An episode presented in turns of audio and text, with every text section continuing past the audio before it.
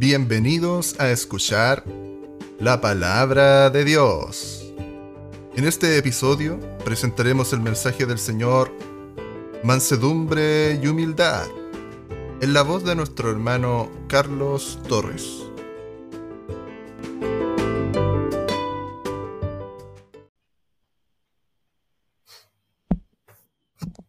Amén.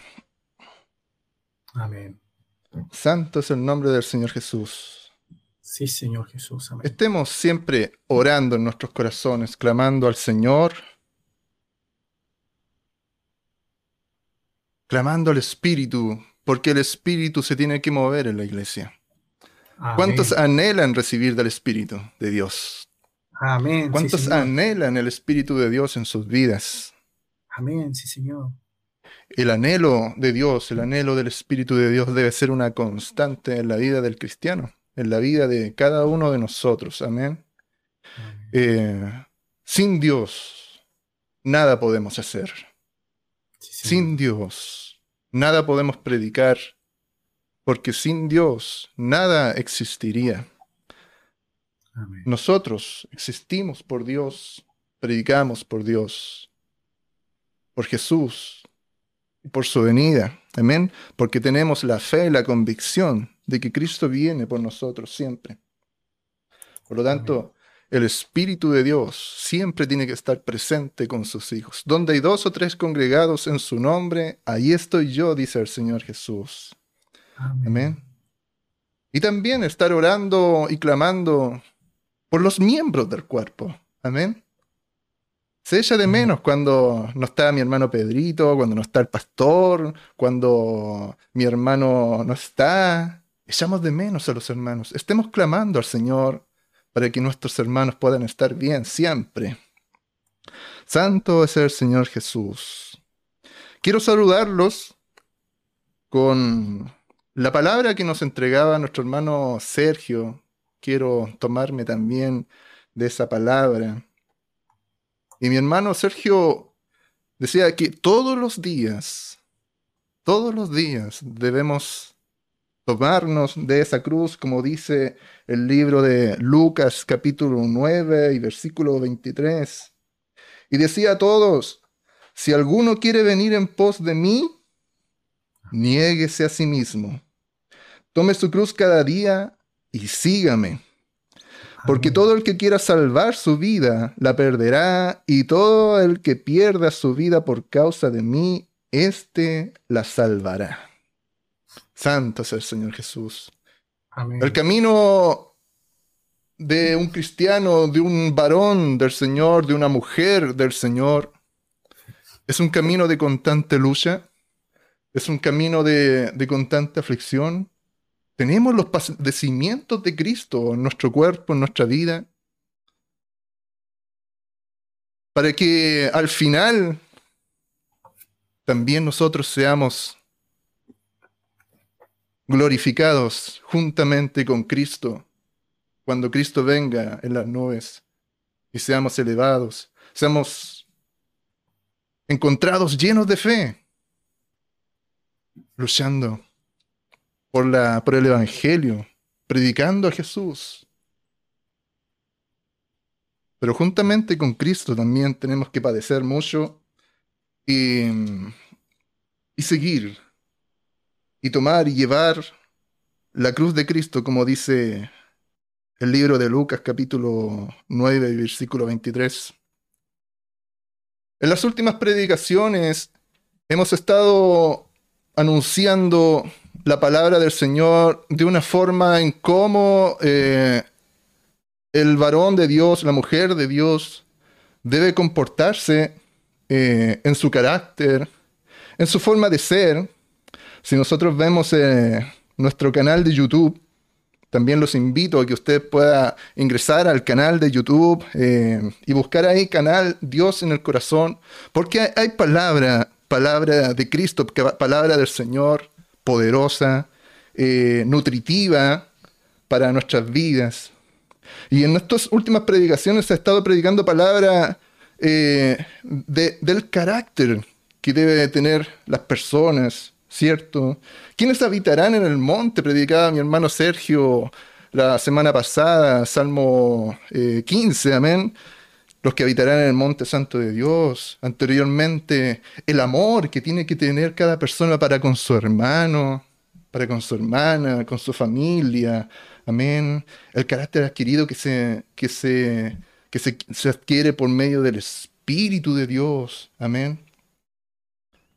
Quiero seguir también predicando hoy de una característica que tiene que tener un cristiano también, y es una característica que tenía nuestro Señor Jesucristo.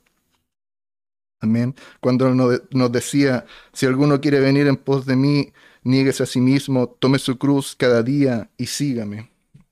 El libro de Mateo, capítulo 11, acompáñeme a leer el libro de Mateo, capítulo 11. Y versículo 29.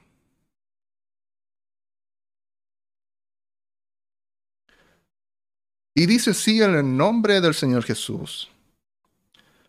Llevad mi yugo sobre vosotros y aprended de mí que soy manso y humilde de corazón, y hallaréis descanso para vuestras almas. Porque mi yugo es fácil y ligera mi carga. Santo es el Señor Jesús. Y hallaréis descanso para vuestras almas. ¿Cuántos andan buscando el descanso para sus almas? ¿Cuántos han venido? ¿Cuántos se han conectado? ¿Cuántos andan buscando al Señor para hallar descanso a sus almas, a sus trabajos, a sus aflicciones, a sus ataduras? A como predicamos reuniones atrás, a esa esclavitud del mundo. Porque los que conocen a Dios ya no son esclavos del mundo ni esclavos del pecado sino que han venido a ser miembros de Cristo. Llevad mi yugo sobre vosotros y aprended de mí, dice la palabra. ¿Qué es lo que debemos aprender de nuestro Señor Jesucristo? Nuestro Señor nos dice, aprended de mí mansedumbre y humildad. Y estas características tienen que estar en un varón de Dios, en una mujer de Dios, en un joven de Dios. ¿Para qué? Para que hallemos descanso. Y dice la palabra que ese yugo es fácil de llevar. ¿Qué se entiende entonces por ser un hombre o una mujer mansa, manso, mansedumbre? El significado de mansedumbre es la siguiente. Dice el diccionario que es una virtud ¿ya?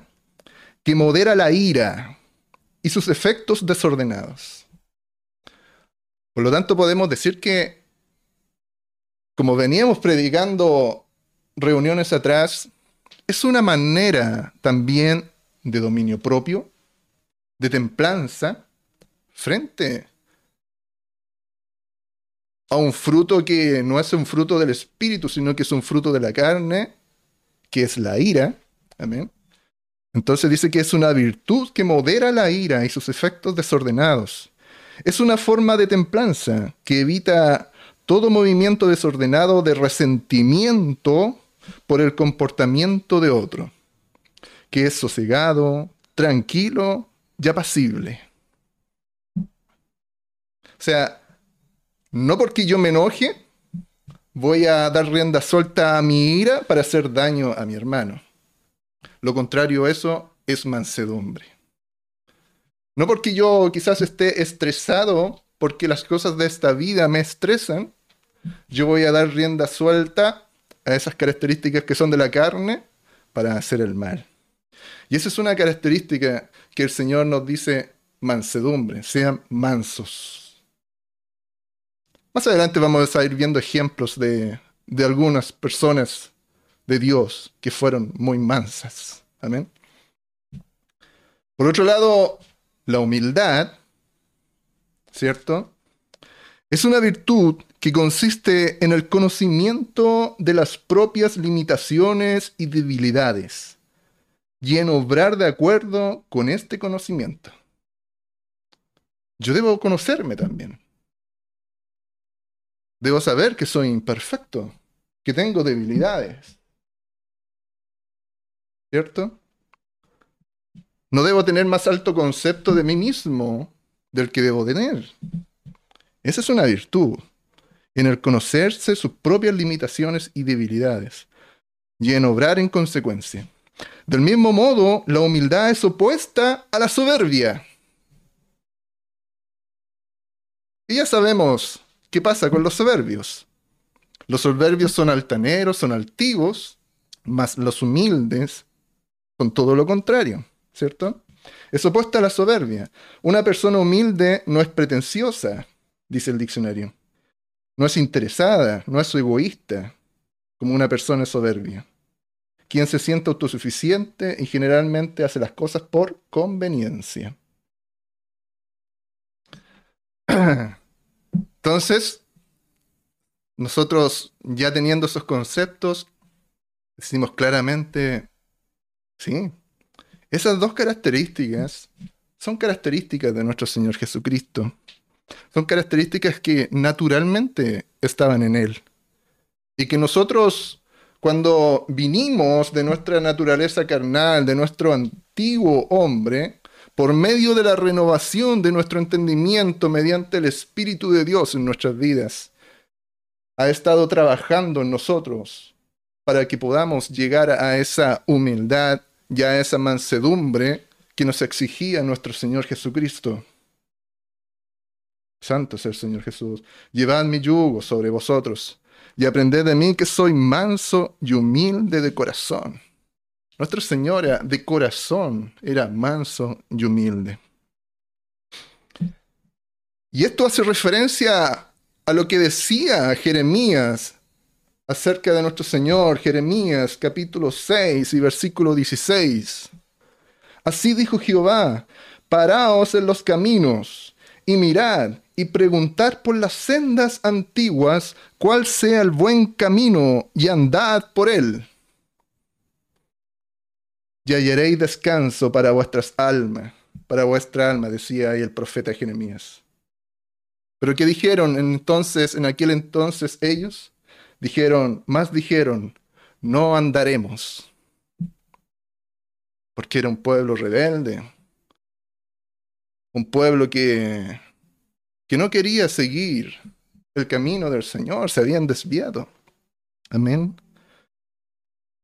pero de alguna forma estaba profetizando que iba a venir uno que iba a ser camino de santidad, camino derecho, amén.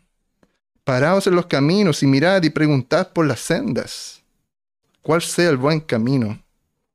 El Señor decía, aprended de mí que soy manso y humilde, y hallaréis descanso para vuestras almas. Porque cuando andamos por el buen camino, hay descanso para nuestras almas. Pero cuando andamos en malos caminos, nuestras almas no descansan, nuestros espíritus están inquietos. Le damos rienda suelta a la carne, pero el espíritu desea seguir al Señor. Y esa es la lucha que hay en nosotros. Ahora la soberbia es enemiga, como decía ahí la definición, es enemiga de la humildad. ¿Qué dice Dios acerca de la soberbia? Acompáñeme al libro de Proverbios capítulo 16 y versículo 18. Este versículo dice que antes del quebrantamiento es la soberbia. Amén. Los que siguen camino de soberbia van camino al quebrantamiento distinto a los que siguen el camino de humildad y de mansedumbre que es el Señor. Los que siguen el camino de quebrantamiento, antes del quebrantamiento es la soberbia, dice Proverbios capítulo 16, versículo 18. Y antes de la caída, la altivez de espíritu. Y un poco antes, en Proverbios capítulo 3 y versículo 34, amén. Así como dice también Santiago que Él da gracia a los humildes, Dice el libro de Proverbios, ciertamente Él escarnecerá a los escarnecedores y a los humildes dará gracia. ¿Quiénes son estos escarnecedores? Bueno, son todas estas personas que se burlan de otros, que escarnecen a otros, que son altivos, que son soberbios. Dice la palabra que ciertamente Él escarnecerá a los escarnecedores, pero a los humildes dará gracia. Bendito sea el nombre del Señor Jesús.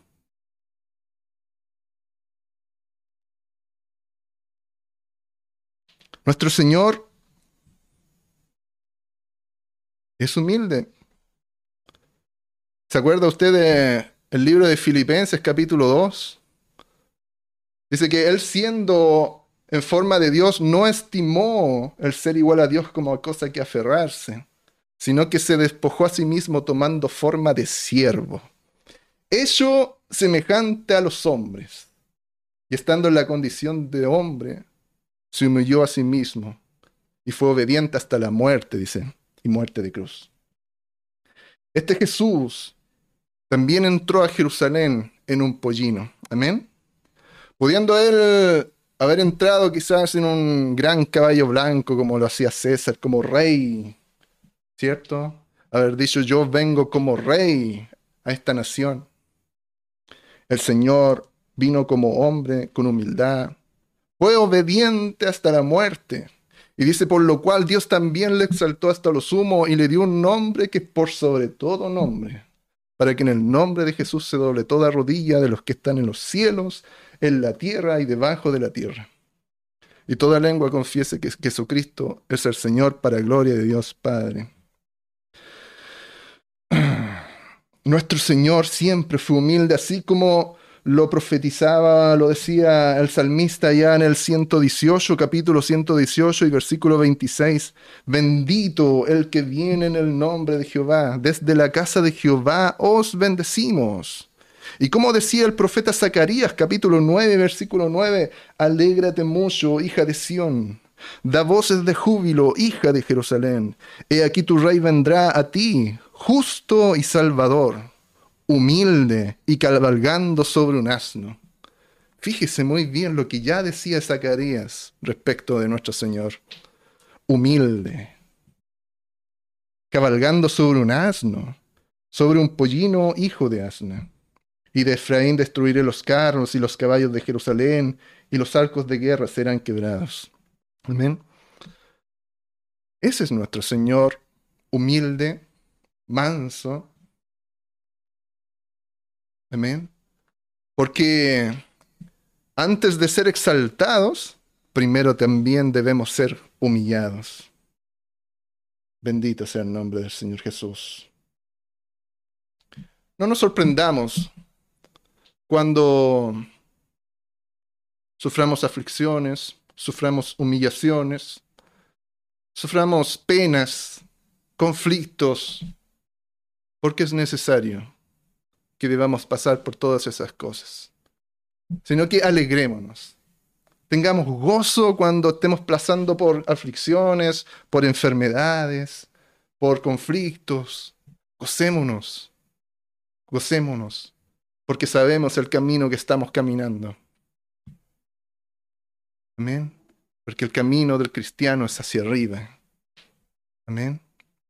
Santa sea el Señor Jesús. ¿Qué más dice acerca de, de los humildes? El libro de Salmos, capítulo 25, versículo 9, dice, encaminará a los humildes por el juicio y enseñará a los mansos su carrera. Encaminará a los humildes por el juicio y enseñará a los mansos su carrera. Si no estamos solos, no estamos desamparados, no somos como ovejas sin pastor. Su iglesia conoce la voz del Señor. Su iglesia conoce la voz de Jesús. Y dice que Él a los humildes los encaminará. Enseñará a los mansos su carrera. Salmo capítulo 37 y versículo 11. Dice, pero los mansos heredarán la tierra. Los mansos heredarán la tierra no los altivos, no los que se levantan en esta generación, no los que andan buscando pleitos, no los que levantan su voz para hacerse más importantes, sino que los mansos heredarán la tierra y se recrearán con abundancia de paz. Bendito sea el Señor Jesús. Son características que un hombre de Dios, una mujer de Dios debe tener y no perder, debe conservar hasta el final y ser perseverantes en eso. Porque fruto del Espíritu son. Habla también de una iglesia que, que es madura en la palabra de Dios. Habla también de una iglesia que va bien encaminada. Habla de una iglesia que está bien enseñada, que está parada en la roca que es Cristo Jesús, que está fundamentada en el fundamento que pusieron ahí los profetas y los apóstoles. Una iglesia que va de la mano con Cristo, camina con Dios. Pero una iglesia con altivez, una iglesia con soberbia, no va por buen camino, va camino a la destrucción. Amén. Porque antes del quebrantamiento, como decía el libro de Proverbios, es la soberbia. Apocalipsis capítulo 3 y versículo 17 habla de esa iglesia. Habla un poco de esa iglesia que es altiva. Dice, porque tú dices, yo soy rico y me he enriquecido y de ninguna cosa tengo necesidad. Amén. Hay muchos que consideran las riquezas de este mundo que consideran el, eh, la sabiduría de este mundo eh, como cosas de que gloriarse. Amén. Y hay iglesias que se glorían en eso y dicen ya no tengo necesidad de Dios, porque de alguna forma están poniendo la vista en esas cosas y apartando la vista de Dios. Dicen, me he enriquecido, de ninguna cosa tengo necesidad. Y no sabes que tú eres un desventurado, miserable, pobre, ciego y desnudo. Por tanto yo te aconsejo que de mí compres oro refinado en fuego, para que seas rico, y vestiduras blancas para vestirte, y que no se descubra la vergüenza de tu desnudez. Y unge tus ojos con colirio para que veas. Una iglesia ciega es una iglesia altiva, es una iglesia que está apartada del Señor. Roguemos al Señor siempre que nos abra los ojos espirituales para ver lo que los demás no pueden ver. Que nos abra los ojos y entender que cuando estamos reunidos, cuando hay dos o tres congregados en su nombre, ahí está el Señor con nosotros. Decir, Señor, ábrenos los ojos para poder ver tu gloria.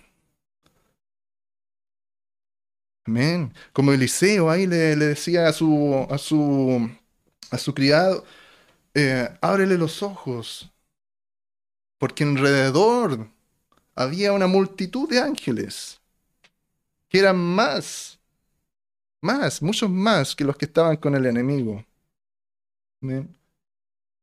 Unge nuestros ojos con colirio para que podamos ver y no, no nos enseguezcamos con las cosas de la vida, no nos enredemos, como dice la palabra, en las cosas de la vida, porque en la vida sí tendremos aflicción, tendremos penas, tendremos pérdidas, tendremos enfermedades, pero mayor es el que está con nosotros, y ese es Cristo Jesús. Mateo capítulo 5 también habla de los mansos. Bienaventurados los mansos, porque ellos recibirán la tierra por heredad. Pero a la iglesia que es tibia, a la iglesia que es altiva, el Señor la vomitará de su boca. Santo es el Señor Jesús. Había un hombre de Dios, hay un hombre de Dios que según la Biblia, fue el hombre más manso que todos los que estaban en la tierra. Ese es Moisés, un siervo de Dios, hombre extremadamente manso. Manso, porque cuando él se enojaba, cuando el pueblo lo hacía enojar, él de alguna forma no se dejaba llevar por su ira, sino que se arrodillaba y clamaba al Señor, ten misericordia de ellos. Aún en su enojo, Moisés podía retener su ira y clamar misericordia. Y eso es la mansedumbre más grande que puede tener una persona.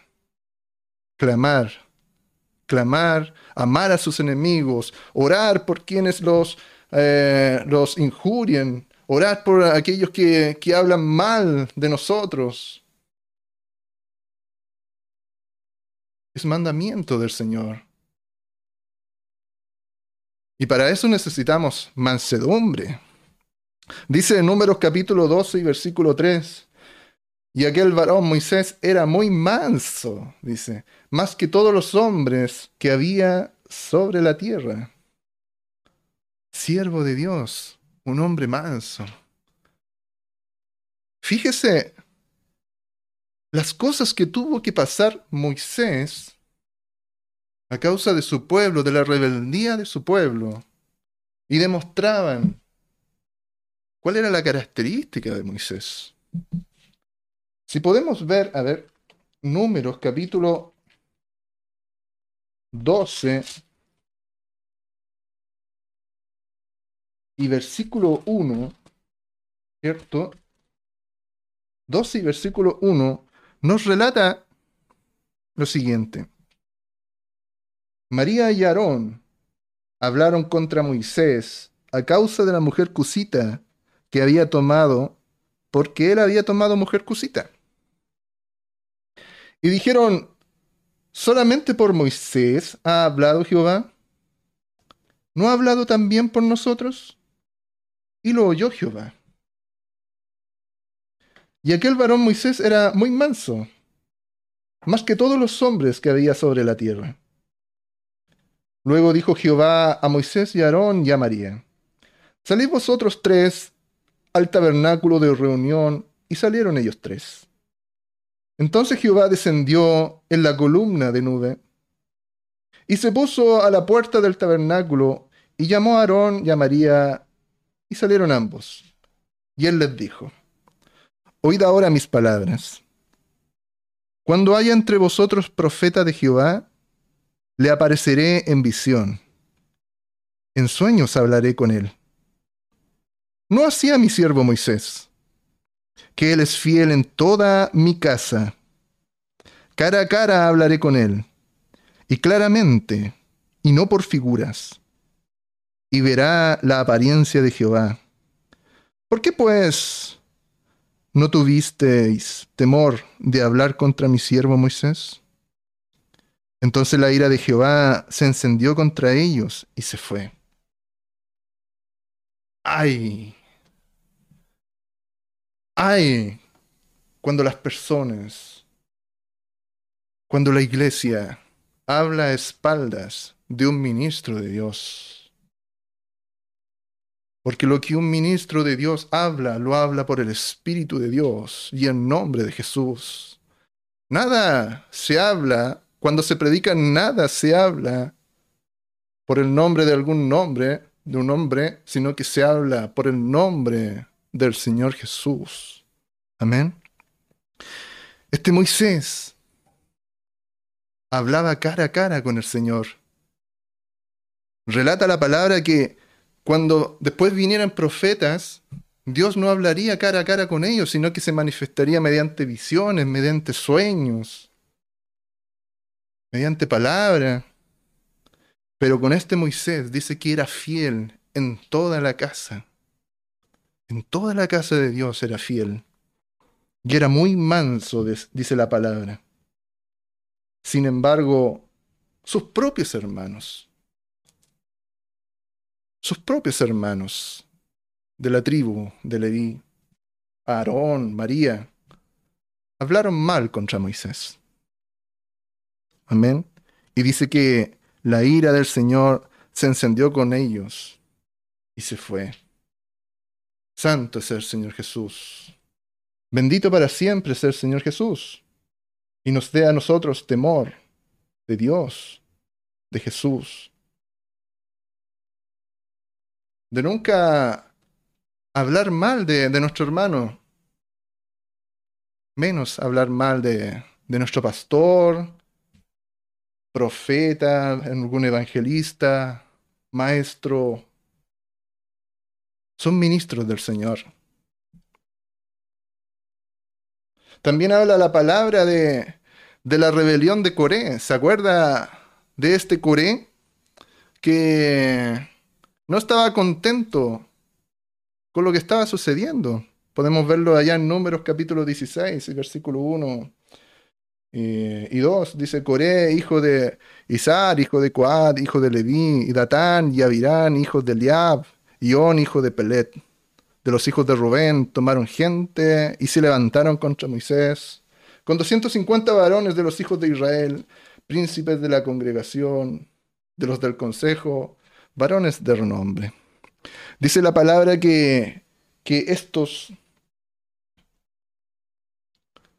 no contentos con que el Señor solamente hablara a través de Moisés, ellos también querían querían ser un poco más. Y el mismo Moisés le decía, ¿acaso ustedes también quieren ser, entrar al, al sacerdocio? Siendo que ellos mismos como levitas podían ejercer también en el servicio, no estaban contentos con eso. No estaban contentos con lo que el Señor les había designado e hicieron una rebelión contra Moisés. Claramente nosotros sabemos cómo terminó todo esto. Amén. El Señor los consumió. El Señor abrió la tierra. Pero el Señor quería consumir a todos. Quería destruir a todo el pueblo. Pero ahí había un varón manso, que aunque estaba enojado, él clamaba al Señor, ten misericordia de ellos, porque no todos no todos pecaron. Em, ¿cómo, ¿Por qué vas a destruir a todos? Les decía Moisés. Era un varón muy manso, humilde, amén. Pero el Señor destruyó a Corea, a este Natán, a toda su tienda, los destruyó y los consumió. Porque como dice la palabra, antes del quebrantamiento es la soberbia, la altivez.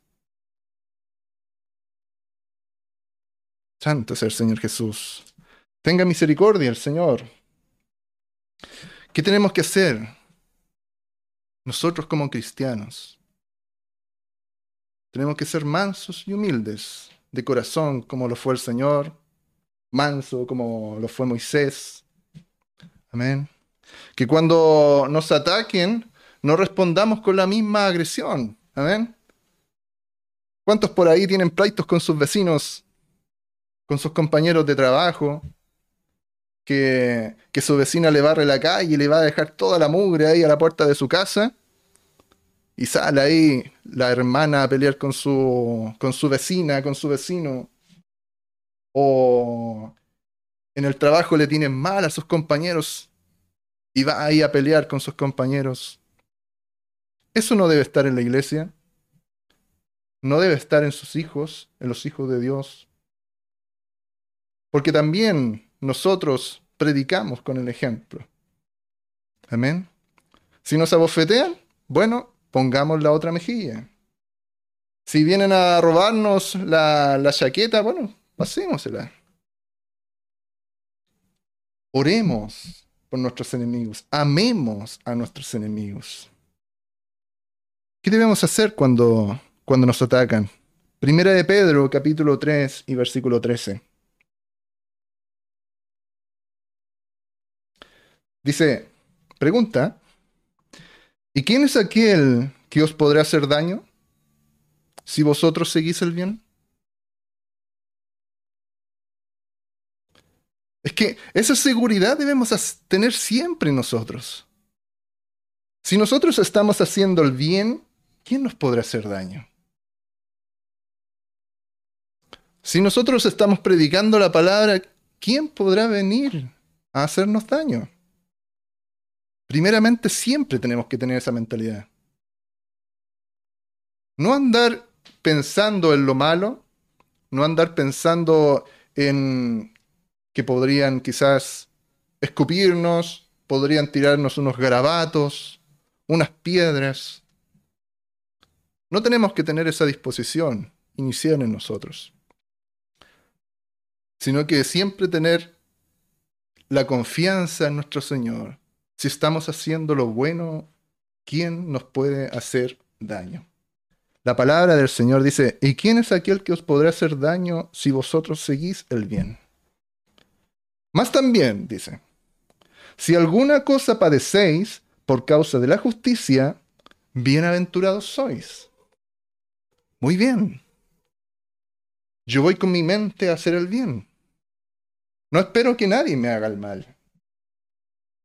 Pero si en alguna situación alguien me hace el mal, tengo la seguridad que soy bienaventurado. Por tanto, no os amedrentéis por temor de ellos, ni os conturbéis, sino santificad a Dios el Señor en vuestros corazones, y estad siempre preparados para presentar defensa con mansedumbre y reverencia ante todo. Ante todo el que os demande razón de la esperanza que hay en vosotros. Dice, teniendo una buena conciencia. Una buena conciencia en nuestros corazones. Para que en los que murmuran de vosotros como malhechores, sean avergonzados los que calumnian vuestra buena conducta en Cristo. Amén. Porque malos momentos vamos a tener. Aguijones del enemigo vamos a tener. El enemigo va, va a querer hacernos caer. Pero si perseveramos en la verdad, si tenemos una buena conciencia para nuestro Señor Jesucristo, el enemigo va a estar avergonzado frente a nuestro Señor Jesús. Y vamos a dar una alegría tremenda a nuestro Señor, teniendo una buena conciencia, para que los que murmuran de vosotros como malhechores sean avergonzados, los que calumnian vuestra buena conducta en Cristo. Porque mejor es que padezcáis haciendo el bien, dice la palabra, si la voluntad de Dios así lo quiere, que haciendo el mal. Bendito sea el Señor Jesús. Si tenemos que sufrir aflicciones, bueno, que sea haciéndolo, haciendo el bien. Si tenemos que sufrir alguna enfermedad, bueno, que, seas, que sea con nuestra confianza a plenitud en nuestro Señor Jesucristo.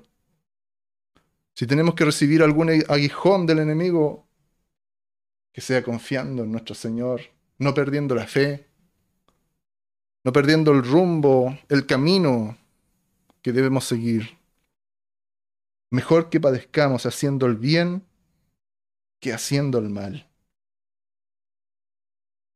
También Eclesiastés agrega en el capítulo 10, versículo 4, si el espíritu del príncipe se exaltare contra ti, no dejes tu lugar.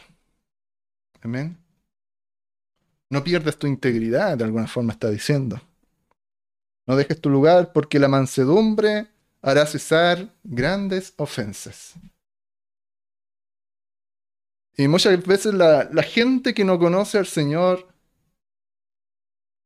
dice que los que se levantan con con ira, con agresión, se debe responder con la misma intensidad. Si a mí me vienen a golpear, con el mismo golpe yo debo también actuar. Sí, porque tienen que tenernos respeto. Porque si yo no me levanto con agresión, no me van a respetar. Pero el pueblo de Dios no puede comportarse de esa forma. No dejes tu lugar, dice. No dejes tu lugar. No pierdas tu integridad. No te vuelvas atrás. No te vuelvas a tu antiguo hombre. porque la mansedumbre, dice, hará cesar grandes ofensas, dice el Señor.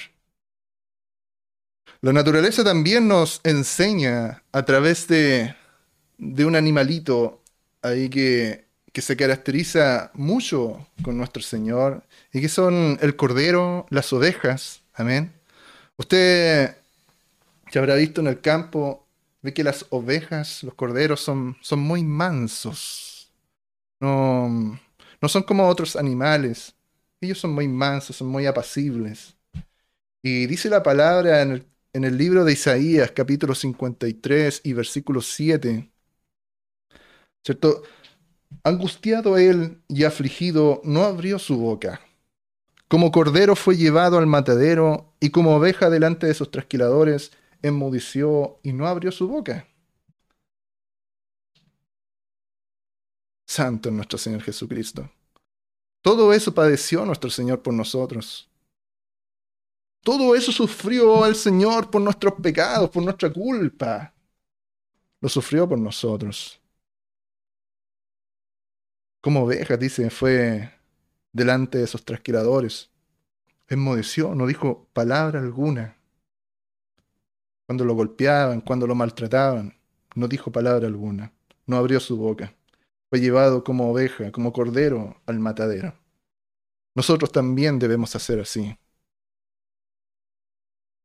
Suframos las aflicciones juntamente con Cristo Jesús, nuestro sumo sacerdote que intercede por nosotros. Él sabe las aflicciones que se pasan en la carne. Porque él no fue falto de humildad y se quedó allá como Dios mismo, sino que el libro de Filipenses lo relata, dice que él no quiso ser igual a Dios como a cosa que aferrarse. Él mismo vino como el Cordero de Dios a morir por nosotros. Fue obediente hasta la muerte. Y una muerte de cruz, nada menos. Nosotros también debemos ser así. Romanos capítulo 8 y versículo 36. Dice, como está escrito, por causa de ti somos muertos todo el tiempo. Por causa de ti somos muertos todo el tiempo. Somos contados como ovejas de matadero. ¿Habremos de entristecernos por eso? ¿Habremos de renunciar, de volver atrás por eso? De ninguna manera. Debemos estar gozosos. Debemos estar contentos. Porque nuestra salvación está cerca. Porque nuestro camino va directo hacia arriba. Santo es el Señor Jesús. Filipenses capítulo 2 y versículo 3 dice, nada hagáis por contienda o por vanagloria, antes bien con humildad, estimando cada uno a los demás como superiores a él mismo. Aquí habla del otro concepto, de la otra característica a la mansedumbre. Habla de la humildad. El que es soberbio trata de bajar a todos los demás. El que es soberbio se levanta sobre todos los demás, incluso con ofensa, con agresión, tratando de agredir a los demás, tratarlo de, de achicarlos, de menospreciarlos, de ningunearlos.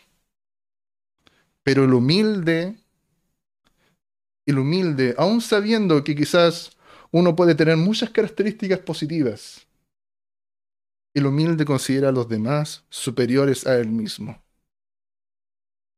Eso es la humildad.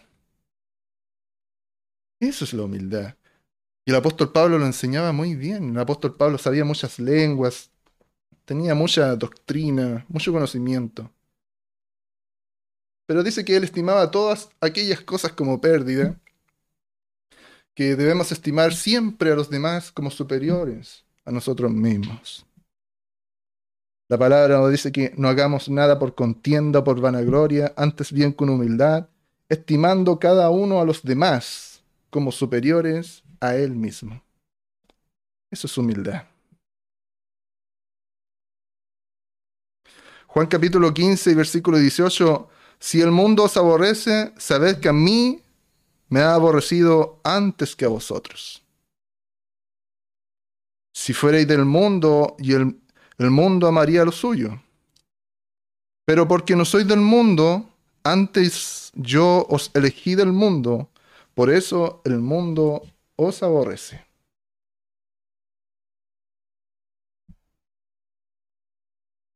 Y nos preguntamos, ¿por qué a mí? ¿Por qué siempre a mí me pasan estas aflicciones? ¿Por qué siempre a mí me está yendo mal en la vida? ¿Por qué siempre a mí yo soy atacado y veo a mis compañeros que no les pasa lo mismo que a mí? ¿Por qué siempre a mí en mi casa estoy sufriendo aflicción y mis vecinos no le pasa lo mismo? Si el mundo os aborrece, sabed que a mí me ha aborrecido antes que a vosotros.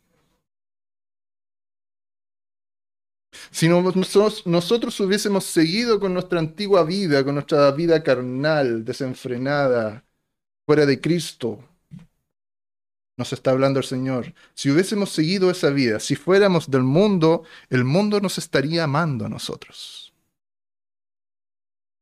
Pero porque no sois del mundo, dice la palabra, porque salieron del mundo, porque renunciaron a las obras de la carne, dice la palabra, antes yo os elegí del mundo, por eso el mundo los aborrece. Por eso el mundo los aborrece, dice la palabra. No si no vamos a caer bien en cualquier parte. Cuando predicamos la verdad, la palabra del Señor, no vamos a caer bien en cualquier parte. Amén. El mundo nos aborrece. El diablo nos aborrece.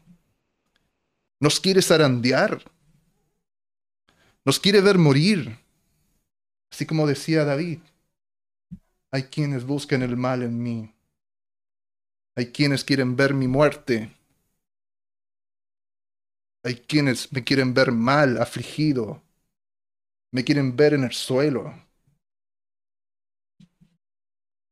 Sí. Porque somos ahora de Cristo. Pero la palabra dice, en el mundo tendréis aflicción. ¿cierto? Pero mayor es el que está con nosotros, es Cristo Jesús. Mayor es el que está con nosotros en Cristo Jesús. Y libró a su iglesia, y la muerte y el Hades ya no se apoderarán más de su iglesia, porque su iglesia ha sido rescatada, ha sido salvada, está cubierta por la sangre de nuestro Señor Jesucristo su iglesia no va a ser, no va a padecer por el Hades, por la muerte. Sin embargo, aún debemos sufrir las aflicciones que restan de sufrir por Cristo Jesús, pero las sufriremos con Cristo Jesús en nuestras vidas. Hasta que la gloria de Dios se manifieste en nosotros y venga el Señor y nos lleve con Él al cielo. Amén. Cuando venga el Señor y venga juntamente con todos los santos, con todos aquellos que han dormido hasta ahora. Porque sabemos que todos los, aquellos que han muerto, a todos aquellos que hemos tenido que ir a enterrar, que han muerto en Cristo Jesús, están en este momento con Cristo Jesús, gozando.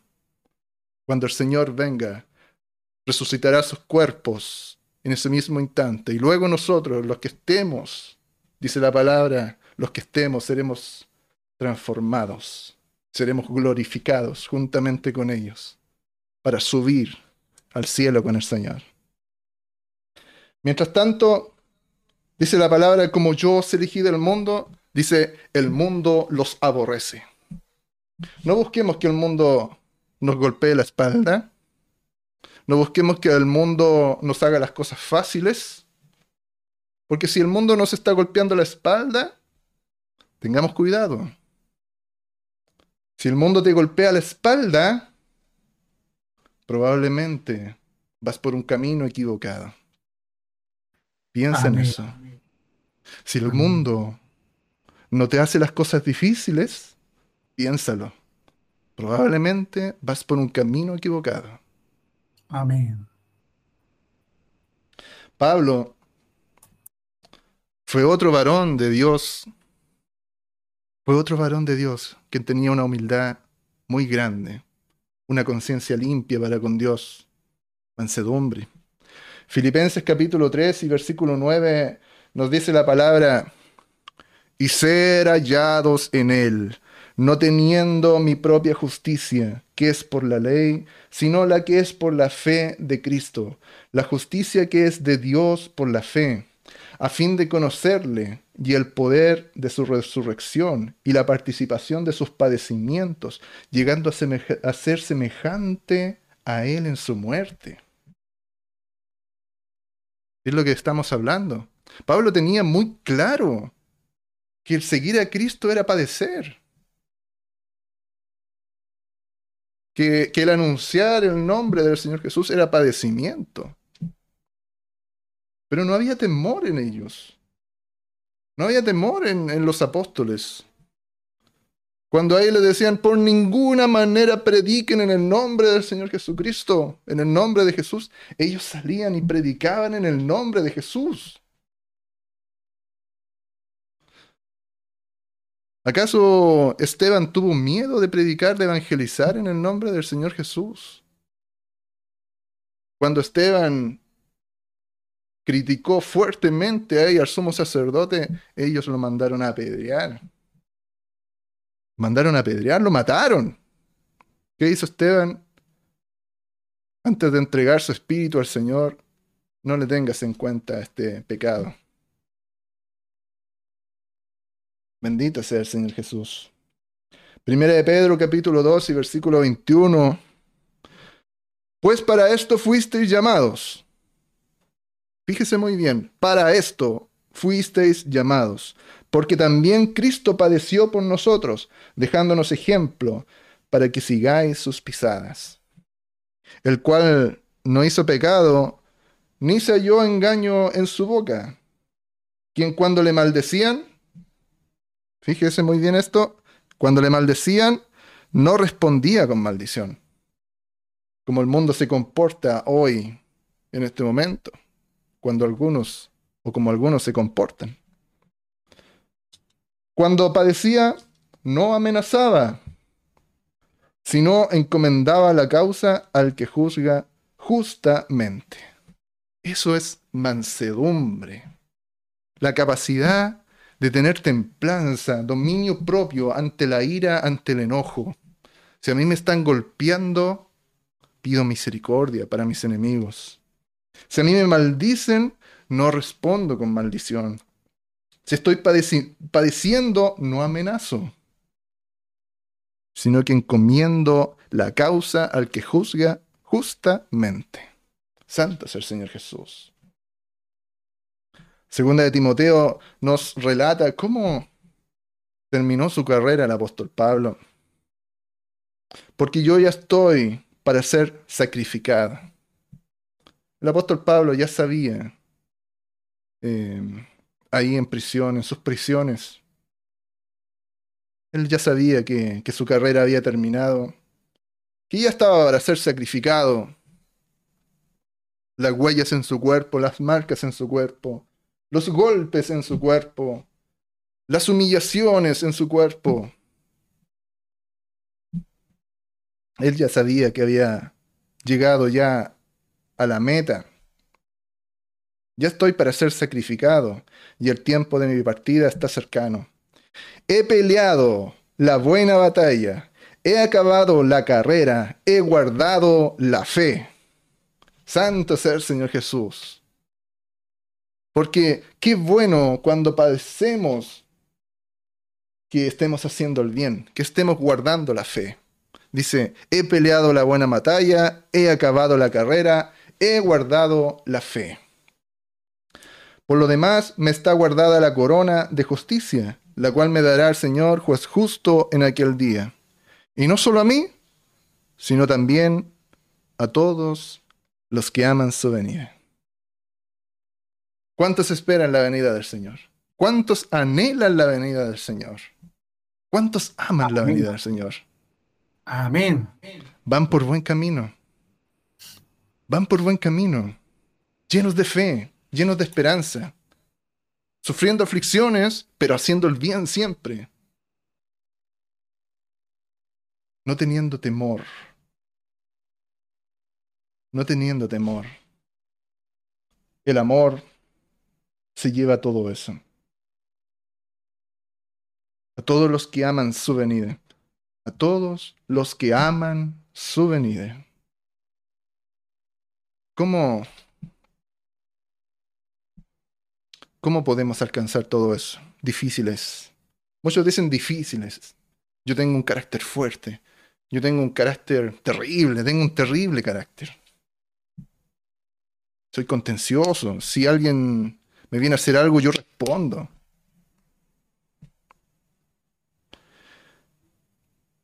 Como predicamos tiempo atrás, esas características son las características del antiguo hombre, pero nosotros debemos alimentar al espíritu, al nuevo hombre. Amén. Nadie puede salir de ese pecado si no nos disponemos en las manos del Señor. Amén. El Espíritu Santo es el que transforma a las personas. ¿Cómo puedo yo llegar a esa altura de un varón perfecto?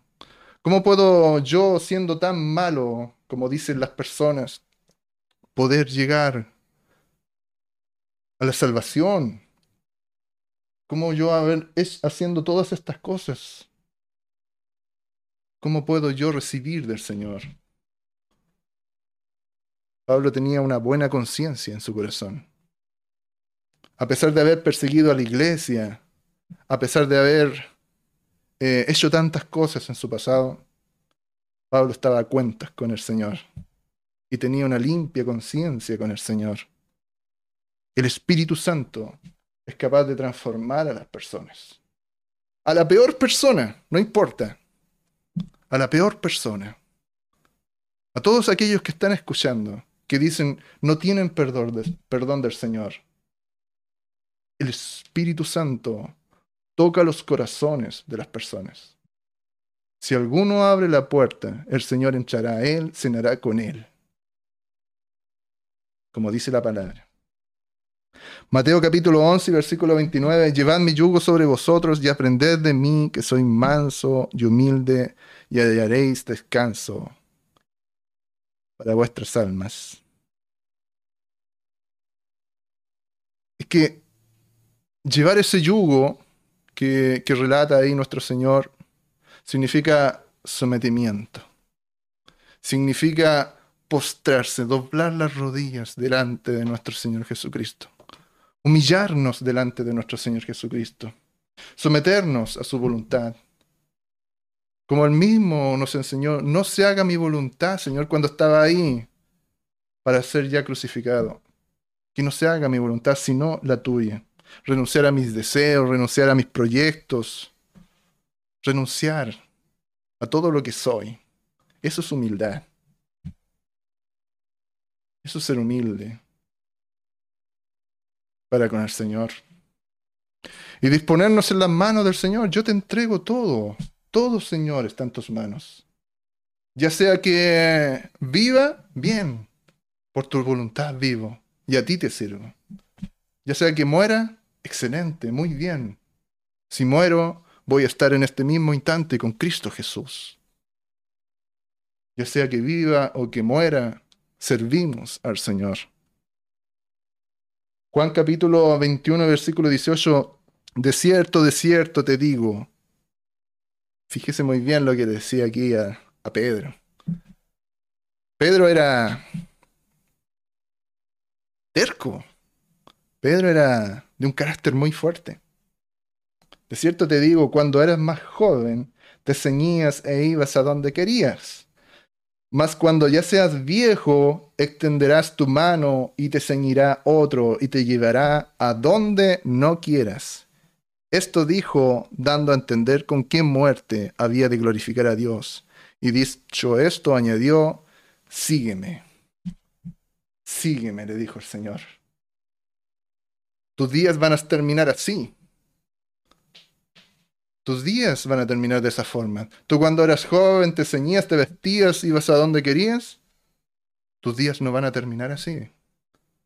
Le decía. Ven, sígueme. Pero quizás cualquier persona diría, bueno, si mi vida va para eso, no, yo me aparto de esto, no, no tengo nada que ver con esto. Yo no quiero terminar de esa forma. Pero Pedro siguió al Señor. Le costó mucho en el principio. Negó al Señor tres veces. Llegó a negar al Señor tres veces. Pero luego Pedro recibió el Espíritu de Dios, fue lleno del Espíritu de Dios. Y Dios lo, condujo por el buen camino. Hizo grandes obras Dios con Pedro. Amén. Eso es llevar al yugo. Eso es llevar la cruz todos los días, como decía nuestro hermano coordinador, nuestro hermano Sergio. Eso es llevar la cruz. Eso es llevar al yugo. Rendición absoluta a la voluntad de Dios. Santo es el Señor Jesús. Tito le decía el apóstol Pablo a Tito, recuérdales que se sujeten a los gobernantes. Sí, también a los gobernantes y autoridades que obedezcan, que estén dispuestos a toda buena obra. Amén. De alguna forma le estaba diciendo, no sean contenciosos. No sean como algunos cristianos por ahí salen a las calles a protestar, a hacer manifestaciones. Dios no nos ha llamado a eso, nos ha llamado a predicar su palabra. Y de alguna forma dice eh, el apóstol Pablo a Tito que obedezcan, que estén dispuestos a toda buena obra, que a nadie difamen, que no sean pendencieros, sino amables, mostrando toda mansedumbre para con todos los hombres. Porque nosotros también éramos en otro tiempo insensatos, rebeldes, extraviados, esclavos de concupiscencias y deleites diversos, viviendo en malicia y envidia, aborrecibles y aborreciéndonos unos a otros. En otro tiempo todos éramos así. Aborrecíamos, nos aborrecíamos los unos a los otros, éramos contenciosos, envidiosos, concupiscentes, extraviados, rebeldes. Pero el Espíritu, mediante la renovación de nuestra mente, nos ha ido cambiando, nos ha ido renovando el pensamiento. No nos volvamos atrás. No nos volvamos atrás, como también lo dice ahí en el libro de los Hebreos que muchas veces debemos volvernos atrás a tomar esa leche. Porque la apostasía ataca muy fuerte a la iglesia en estos tiempos. La apostasía está atacando muy fuerte a las iglesias, a las iglesias en estos tiempos. No nos volvamos atrás. No nos volvamos atrás. Sigamos adelante. Amén. Poniendo la vista en Jesús Sí, Señor. Solamente la vista en Jesús. Vendrán aflicciones, vendrán enfermedades, vendrán problemas. Pero no nos volvamos atrás. Sujeción, sujeción a las autoridades, pero yo les digo, aún más a las autoridades de la iglesia, a las que ha puesto el Señor. Debemos hacer el bien a todas las personas, a todas las personas, pero mayormente a los de la familia de la fe. Santo es el Señor Jesús. Efesios capítulo 3 y versículo 1. Por esta causa yo, Pablo, prisionero de Cristo Jesús, por vosotros los gentiles. Prisionero de Cristo Jesús, por vosotros los gentiles. Pablo tenía la la encomienda muy clara. Pablo tenía el propósito, el objetivo claro en su mente, en su corazón, lo que debía hacer, cuál es el camino que debía tomar y a dónde iba destinado. Por vosotros los gentiles, dice, él sabía que debía propagar el Evangelio a los, a los gentiles. Prisionero de Cristo Jesús. Efesios 4.1, yo pues preso en el Señor, os ruego que andéis como es digno de la vocación con que fuisteis llamados, preso en el Señor.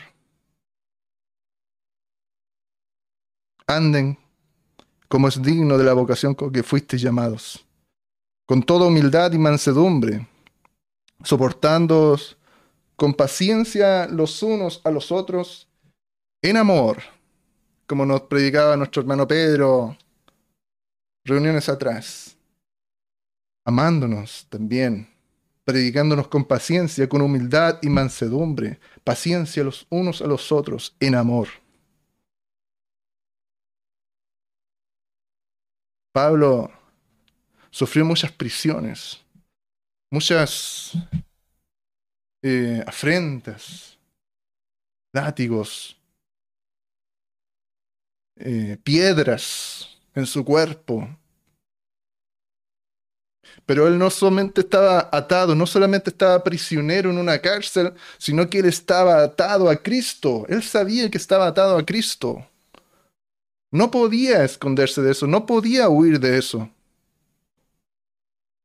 Aprendamos a vivir nosotros también, atados a Cristo, padeciendo las aflicciones, lo que tenga que venir, pero atados a Cristo. Colosenses capítulo 3 y versículo 12, vestidos pues como escogidos de Dios, santos y amados, de entrañable misericordia, de benignidad, de humildad, de mansedumbre, de paciencia. Vistámonos de todo eso. Vistámonos de, de todas esas características que son características de Dios, las características de Cristo, pero también Dios nos ordena que debemos nosotros vestirnos de entrañable misericordia. Así como Dios es misericordioso con nosotros, también nosotros tengamos entrañable misericordia, benignidad, humildad, considerando a los demás como mayores a nosotros mismos, de mansedumbre, que si nos atacan, que si nos enojamos, obremos con misericordia, así como lo hacía también Moisés, de paciencia. Bendito sea el Señor Jesús. Hay, un, hay una escritura, ¿se acuerda usted de quién era Filemón? Vayamos allá al libro de Filemón.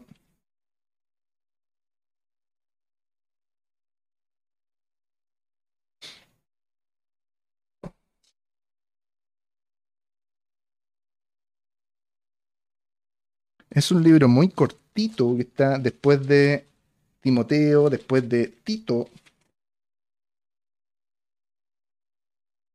Está Filemón. Este era un hombre del Señor que tenía un esclavo que se llamaba Onésimo. Y de alguna forma este esclavo eh, infringió la ley y se escapó de Filimón. En aquellos tiempos, tiempos del Imperio Romano, era un problema que un esclavo se escapara de su dueño. Em, tenía una pena. Amén. Pero este Onésimo, siendo esclavo de Filemón, vino a conocer el Evangelio. y se convirtió. Amén. Siendo esclavo de, Filemón, se escapó, algo pasó, hubo un conflicto ahí con Filemón y este Onésimo se fue. Pero llegó justamente donde estaba Pablo. Acompáñame en la lectura. Filemón capítulo 1, versículo 8. Por lo cual, aunque tengo mucha libertad en Cristo para mandarte lo que conviene, más bien te ruego por amor. Siendo como soy Pablo ya anciano, y ahora además prisionero de Jesucristo, te ruego por mi hijo Onésimo, a quien engendré en mis prisiones, el cual en otro tiempo te fue inútil, pero ahora a ti y a mí nos es útil, el cual vuelvo a enviarte. Tú pues recíbele como a mí mismo. Yo quisiera retenerle conmigo, para que en lugar tuyo me sirviese en mis prisiones por el Evangelio. Pero nada quise hacer sin tu consentimiento, para que tu favor no fuese como de necesidad, sino voluntario.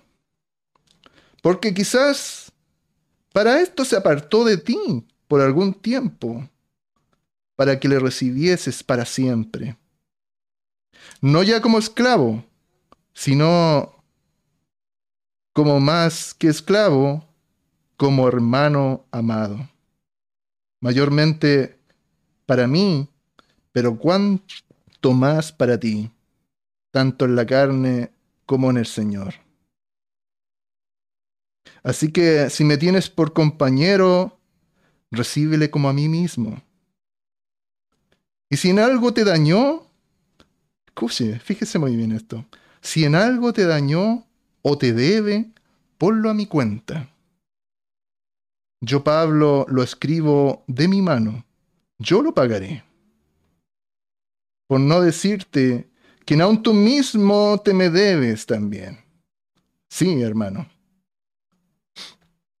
Tenga yo algún provecho de ti en el Señor, conforta mi corazón en el Señor. Te he escrito confiando en tu obediencia, sabiendo que harás aún más de lo que te digo. Prepárame también alojamiento, porque espero que por vuestras oraciones os seré concedido. Amén. Qué amor tan grande. ¿Cómo nos enseña el Señor el amor tan grande, humildad, mansedumbre? Pablo estaba ahí en prisiones. Él sabía que estaban orando por él, oraban por Pablo. Pero fíjese muy bien la enseñanza de este onésimo y la, humildad de, de, Filimón. Pablo sabía que, que, él lo iba a aceptar. Porque este Filemón y Onésimo en algún momento tuvieron un problema. Pablo le decía, si Onésimo te debe algo, Filemón, ponlo a mi cuenta. Yo te lo voy a pagar. Ponlo a mi cuenta nomás. Él ya es nuestro hermano. Él ya no es tu esclavo, Él es nuestro hermano. Y el Señor nos enseña de esa forma a que debemos tener humildad. Debemos perdonarnos nuestros pecados. Si en algo dañó Onésimo en algún momento a Filimón, Pablo le estaba diciendo, tal como Cristo se puso por nosotros. Recuerde cómo Cristo bajó en forma de hombre, tomando forma de siervo, como dice Filipenses. Y se puso él mismo para pagar por nuestros pecados. Pablo entendía muy bien eso. Pablo comprendía muy bien lo que era el amor de Cristo. Si algo te ha dañado, Onésimo le decía, yo te lo pago, yo te lo compenso. Pero recíbele ya no como tu esclavo, porque Él ya es nuestro hermano. Bendito sea el Señor Jesús. Aprendamos a amarnos los unos a los otros, a considerarnos los unos a los otros, a considerar al, otro como mayor, como mejor.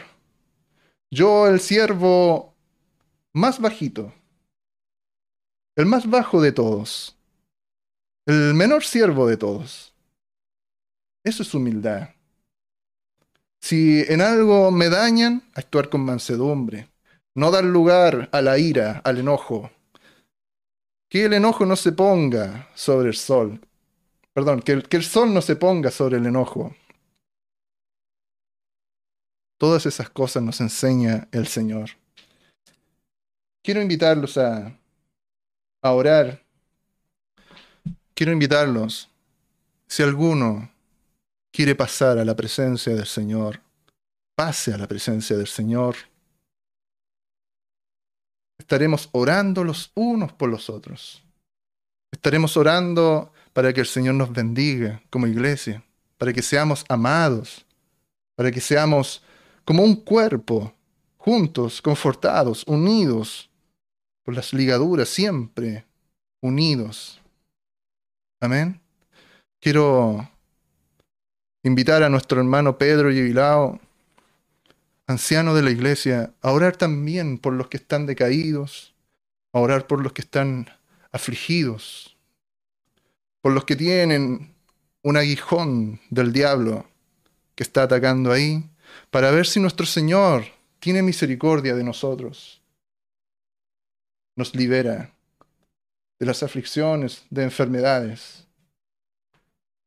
Y si no, tengamos por seguro que las aflicciones, los problemas, todo lo que estemos pasando, lo estamos pasando por amor a nuestro Señor, juntamente con el Señor, para que el Señor nos levante, para que el Señor nos glorifique en su venida. Bendito sea el Señor Jesús. Mi hermano Pedro está por ahí. Amén. El Señor Jesús les bendiga, hermano Pedro, y le quiero invitar, le quiero pedir que seamos orando por la iglesia, por las aflicciones de la iglesia, por los que están enfermos, por nuestro pastor, por, por Jocelyn también, por, por mi hermana Elizabeth, por todos los que necesitan oración, por enfermedad, por aflicción, por problema, lo que sea, que el Señor siempre nos esté acompañando. El Señor Jesús le bendiga, hermano Pedro. Amén.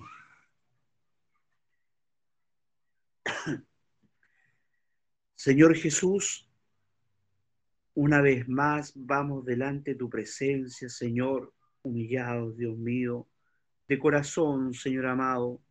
En este momento queremos alabarte también mediante esta oración, queremos glorificarte, Señor, queremos recordar aquellos momentos, Señor, también que, que, que tú sufriste por nosotros, Dios mío, tú diste tu vida, Dios mío, por nosotros, Señor. Y eso debería ser para nosotros un aliciente, Señor, para poder ser un buen cristiano. Dios mío, ayúdanos, Señor, en el momento de la aflicción, Señor, en el momento de la angustia, en el momento de la enfermedad, Señor.